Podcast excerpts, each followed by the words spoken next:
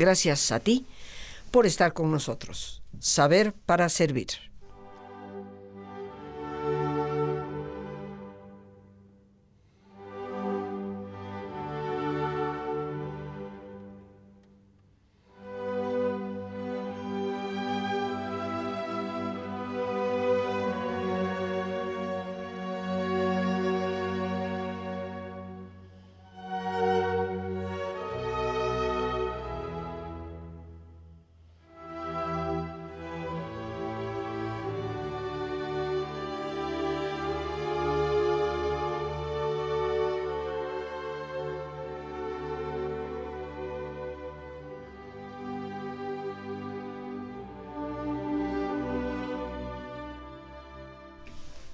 Una música, queridos amigos, que nos llena de serenidad, de paz.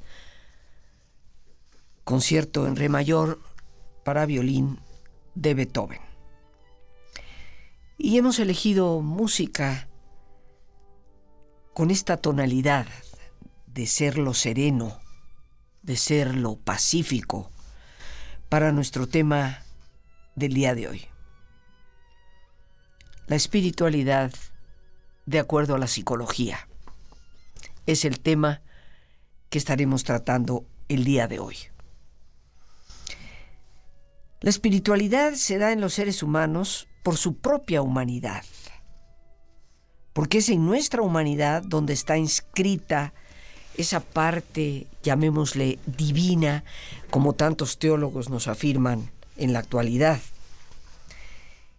es en nosotros mismos donde se encuentra para los que somos creyentes esa imagen y semejanza que obviamente radica en nuestro propio espíritu. Pero ¿qué nos ha dicho la psicología a lo largo del tiempo, de la historia, sobre la importancia de la experiencia espiritual para los seres humanos?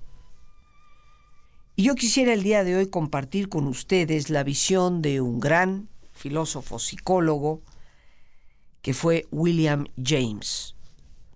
Podríamos llamarle el padre de la psicología norteamericana en el siglo XIX. William James expone precisamente la importancia de la experiencia, que inclusive él llama religiosa, para la psique humana. Y antes de profundizar propiamente en lo que nos dice respecto a las características de una profunda espiritualidad, valdría la pena tal vez compartir de entrada en este tema que hoy he querido tratar contigo y en el cual me he tomado la libertad de autoinvitarme, para recordarnos de algo que con frecuencia tenemos una tendencia a dejar fuera de la conciencia nuestra. Y es el hecho de que somos frágiles, somos quebradizos, somos perecederos, y tenemos límites. Soy de las personas que a lo largo de mi propia profesión y vida considera que Dios nos ha creado inteligentes para ir superando muchas de esas limitaciones y que la historia de la humanidad, el progreso de la ciencia, de la tecnología, nos demuestra cuántos de esos límites efectivamente pueden ser superados. Pero más allá de que vayamos rompiendo las fronteras de las limitaciones, nos encontramos con nuevas avenidas, nuevos cruces de camino y nuevas experiencias que nos demuestran que seguimos teniendo límites, tal vez diferentes a los que había hace 100 años, 200 o 500 o más, pero al fin y al cabo límites. Y precisamente por esa realidad que tú y yo cotidianamente tenemos que enfrentar, de que somos quebradizos, de que somos por ello frágiles y de que somos perecederos, confrontamos desde que nacemos situaciones de adversidad y situaciones que nos muestran esos límites. Tristemente, en muchas ocasiones, al confrontar esos límites, cuando no hay una auténtica espiritualidad en la persona, cuando no hay esos valores bien integrados a la vida, al comportamiento, a la conducta, Los seres humanos caemos en lo que tanto se ha diagnosticado como el vacío existencial. Efectivamente, queridos amigos, todos los seres humanos, cuando enfrentamos fuertes crisis, cuando se nos desmorona, o por lo menos así parece la vida, recurrimos, apelamos a algo en búsqueda de algo superior a nosotros. La psicología, ya desde William James en el siglo XIX, supo acertadamente diagnosticar que el ser humano requiere, necesita de creer en algo superior a sí mismo. Llámale Dios, yo así le llamo, llámale conciencia superior, llámale conciencia o ser creador, llámale un ideal, por el cual inclusive estarías dispuesto a dar la vida misma.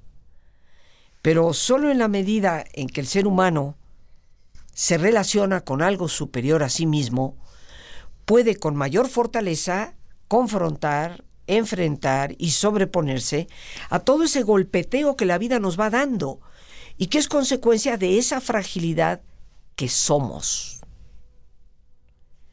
Por eso, desde William James, ya se atrevía a pensar la grande necesidad que había en el ser humano de vivir la espiritualidad. Así que en este día, pues desde esa antigüedad del siglo XIX, quisiera compartir contigo lo que hasta hoy se sigue considerando es una de las mejores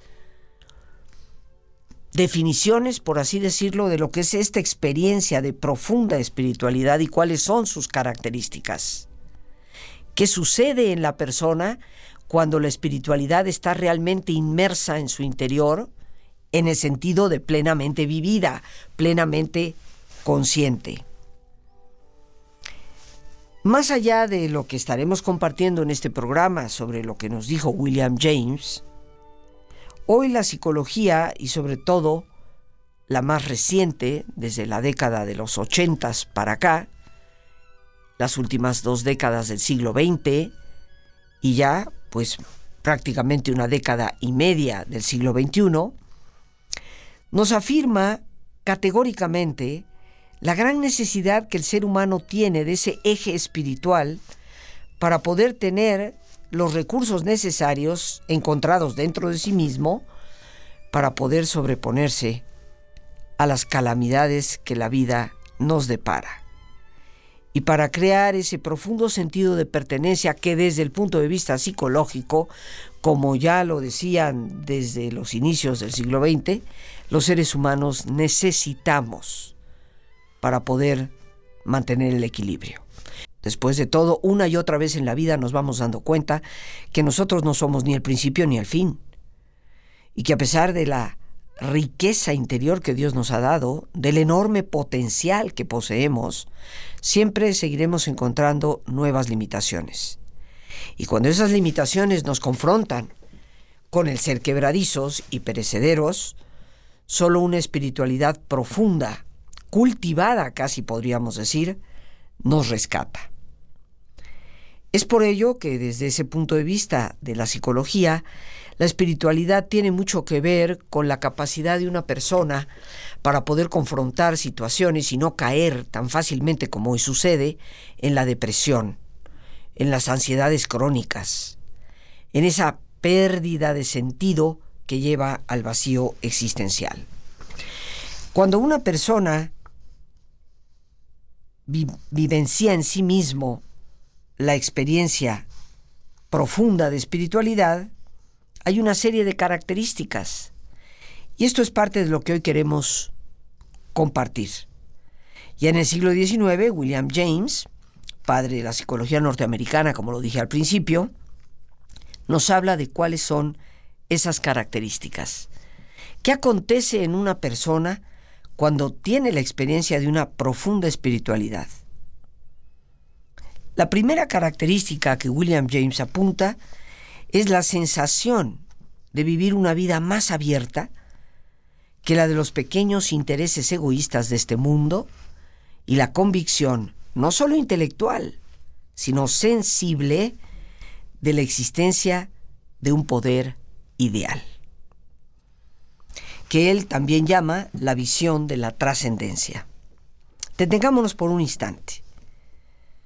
Una de las características de la experiencia espiritual es esta experiencia propiamente de vivir algo que nos abre, que nos saca de nuestros egoísmos a veces tan limitantes, tan aislantes, tan insolidarios, y nos da una certeza que no solamente es intelectual, de algo que yo creo, sino una certeza de algo que yo siento, es una certeza sensible de que existe algo más allá de mí misma, como dice William James, de la existencia de un poder ideal. Y cuando la persona obviamente llega a esa convicción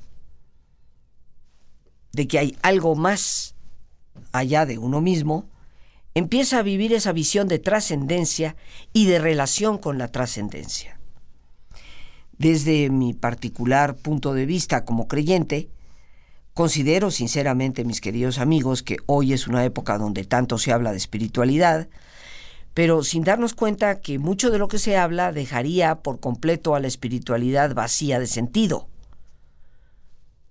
No puede existir una profunda espiritualidad que no incluya dentro de sus características la relación con lo trascendente, o sea, con algo que está más allá de nosotros.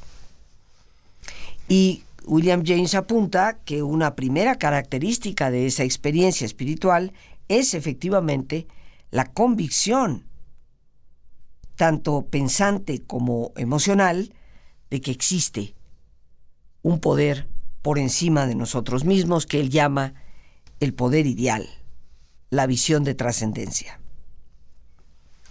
También nos dice William James que entre las características de esta profunda espiritualidad está una sensación de la continuidad amistosa del poder ideal con nuestra vida y una rendición voluntaria a su control.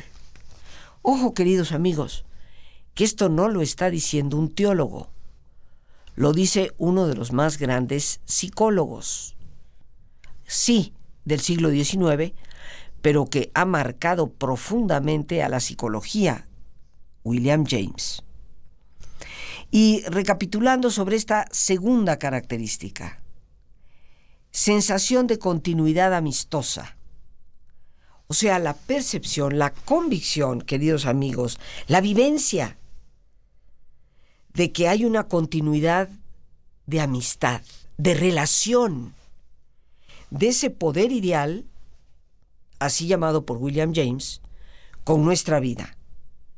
No es algo desconectado, no es algo lejano, sino algo intrínsecamente relacionado con nosotros. Y tal vez lo que más llama la atención es que añada una rendición voluntaria a su control. La experiencia de la espiritualidad profunda como característica apunta a que la persona en la convicción total de ese poder ideal, yo en lo personal le llamo Dios, está dispuesta a confiar plenamente y a creer. Fe y confianza. Creo yo son en gran parte la mayor definición de una relación con un poder ideal. Por eso, como decía yo anteriormente, creo en lo personal que cuando hablamos de espiritualidad, no podemos sacar de esa ecuación o de esa fórmula la relación con lo trascendente, la relación con ese poder ideal, la relación con Dios para los que somos creyentes. Así bien, mis queridos amigos, pues estamos listos para pues esa parte central que siempre es en nuestro programa, esa capacidad de cerrar los ojos y mirar hacia adentro, invitándote a que te pongas cómodo, con los ojos cerrados si te es posible, respirando profundamente, tomando conciencia del entrar y el salir del aire en tu cuerpo, imaginando cómo al inhalar, así como llevas oxígeno a tus células, inhalas también serenidad para tu mente.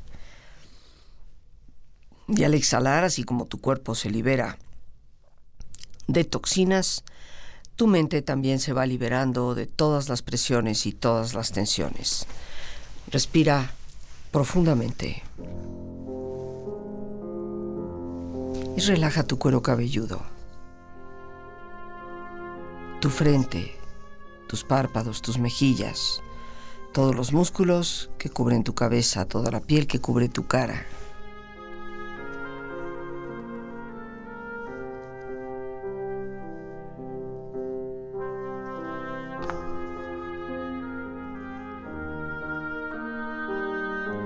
Relaja tu cuello y tu garganta, siente su flexibilidad, equilibrio, balance.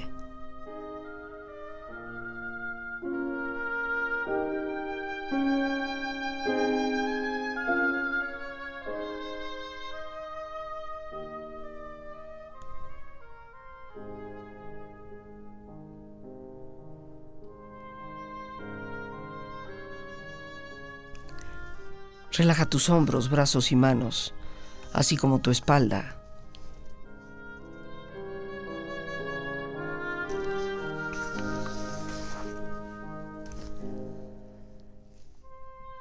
Relaja tu pecho exterior e interiormente.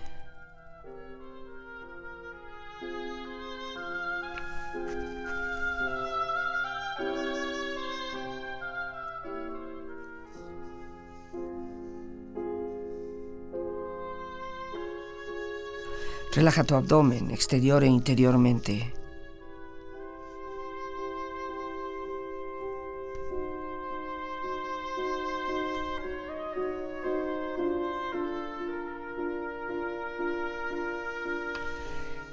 Relaja tus muslos, tus rodillas,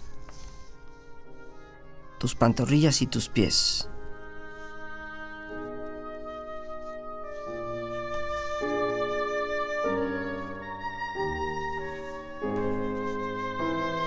Con tu cuerpo relajado proyecta en tu mente la imagen de un lugar ideal para el descanso, una escena de belleza y paz. Siente estar ahí.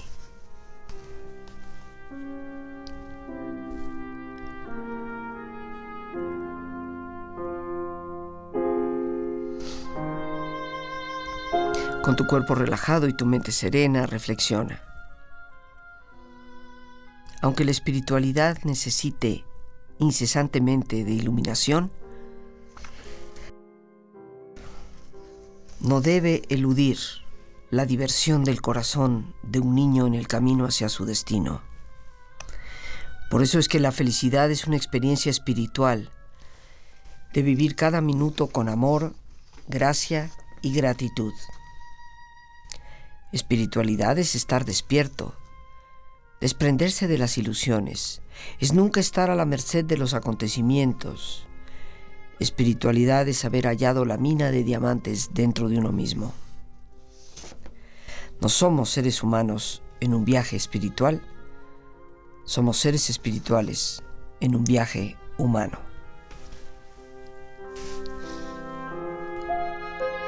Respira profundamente, relájate bien. Y con esta experiencia empieza lentamente a estirarte, brazos, manos, piernas y pies moviendo tu cuello, bostezando si lo deseas, haciendo que tu cuerpo retome su nivel de actividad habitual hasta muy lentamente abrir tus ojos. Ojos abiertos, bien despierto, muy a gusto, bien descansado y en perfecto estado de salud, sintiéndote mejor que antes.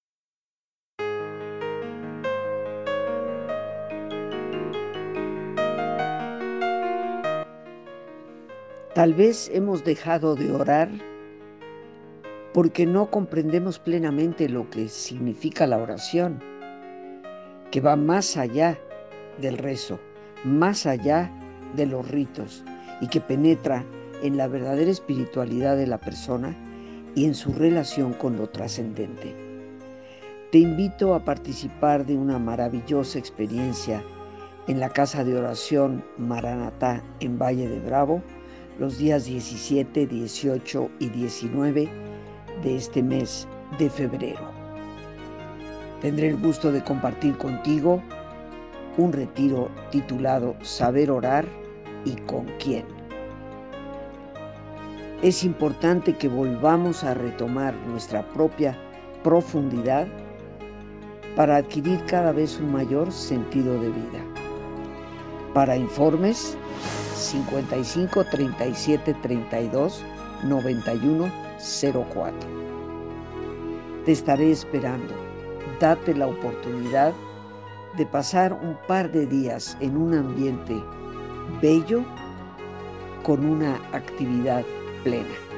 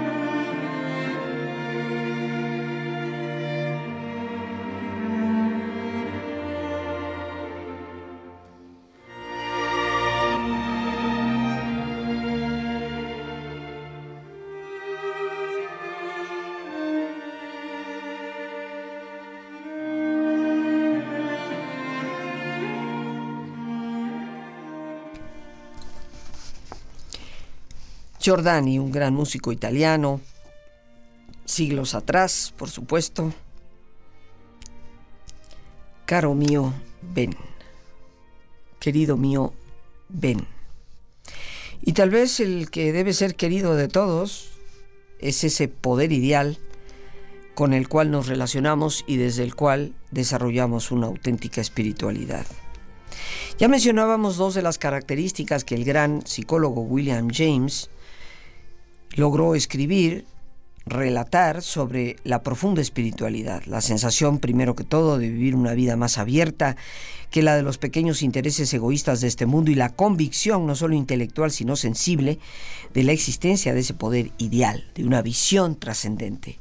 La segunda característica la hemos también mencionado, la sensación de la continuidad amistosa de ese poder ideal con nuestra vida y una rendición voluntaria a su control que podríamos sintetizar como fe y confianza. Pero una tercera característica que el gran William James nos da respecto a la espiritualidad es una libertad y una alegría inmensas, que él define inclusive desde el punto de vista psicológico como los perfiles de esa individualidad ajena al egoísmo y que por lo tanto practica lo que tantos una y otra vez insisten en Oriente y Occidente, el desapego el desprendimiento. Pero ya decíamos anteriormente, la experiencia, y seguramente vivida no solo por mí, también por ti, de conocer a personas cuya profunda vida espiritual nos ha permitido conocerles como personas que a pesar de las tormentas siempre mantienen ese espíritu libre y esa alegría interior que parece brillar en cualquier sitio donde ellos se encuentren. Y por último, nos dice William James, como una cuarta característica de una vida profundamente espiritual, es un cambio del centro emocional hacia sentimientos de amor y armonía, hacia ese decir sí a la vida, sí a la gente y alejarnos del no, por lo que respecta a esas aspiraciones que a veces nos encierran en ese egoísmo. Por lo tanto, si hay un cambio en el centro emocional, estamos hablando efectivamente del amor, esa capacidad de decirle sí a la vida, sí al otro, alejándonos de nuestro propio egocentrismo. Si nos damos cuenta en las características que relata William James, y tiene un libro magnífico sobre la experiencia religiosa, leído, me imagino, por prácticamente todos los psicólogos que se precien de, de estudiar, pues nos encontramos precisamente sobre lo fundamental que constituye esa experiencia de espiritualidad. La espiritualidad, queridos amigos, como vemos, nos da apertura ante la vida. Se fundamenta, se nutre y crece a la luz de la relación con lo trascendente. Le des el nombre que tú le des nos da esa certeza de fe y confianza, en amistad con el poder ideal. Nos da lo que yo creo todos aspiramos, libertad y alegría. Libertad para no ser prisioneros de nuestros impulsos y tampoco prisioneros de las circunstancias exteriores. Una alegría inmensa que va más allá de cualquier circunstancia que podamos estar viviendo y que nos lanza definitivamente en la búsqueda de lo más profundo. Una alegría que nos permite ver más allá de nuestras narices y nos devuelve esa lucidez que da la esperanza para saber que a pesar de los tormentos de la vida, que a pesar de las calamidades, siempre hay futuro. Y por supuesto, ese cambio que nos hace salir de nuestro ego, significado como egoísta y egocéntrico, hacia el amor y el contacto verdadero con los demás. La espiritualidad, queridísimos amigos, es vida, vida vivida, mucho más que devociones y prácticas piadosas, que por supuesto a muchas personas pueden serle útiles, pueden ayudarles en su camino, pero no constituyen la verdadera espiritualidad. Ya bien decía Teresa de Jesús, y cito a una doctora de la iglesia, Dios nos libre de devociones bobas, refiriéndose precisamente a ese vacío en el que practicamos ciertos rituales que a la larga dejan de tener sentido y que caen casi en el territorio de la superstición más que de una relación profunda con la trascendencia, con el Dios que nos ha dado la vida.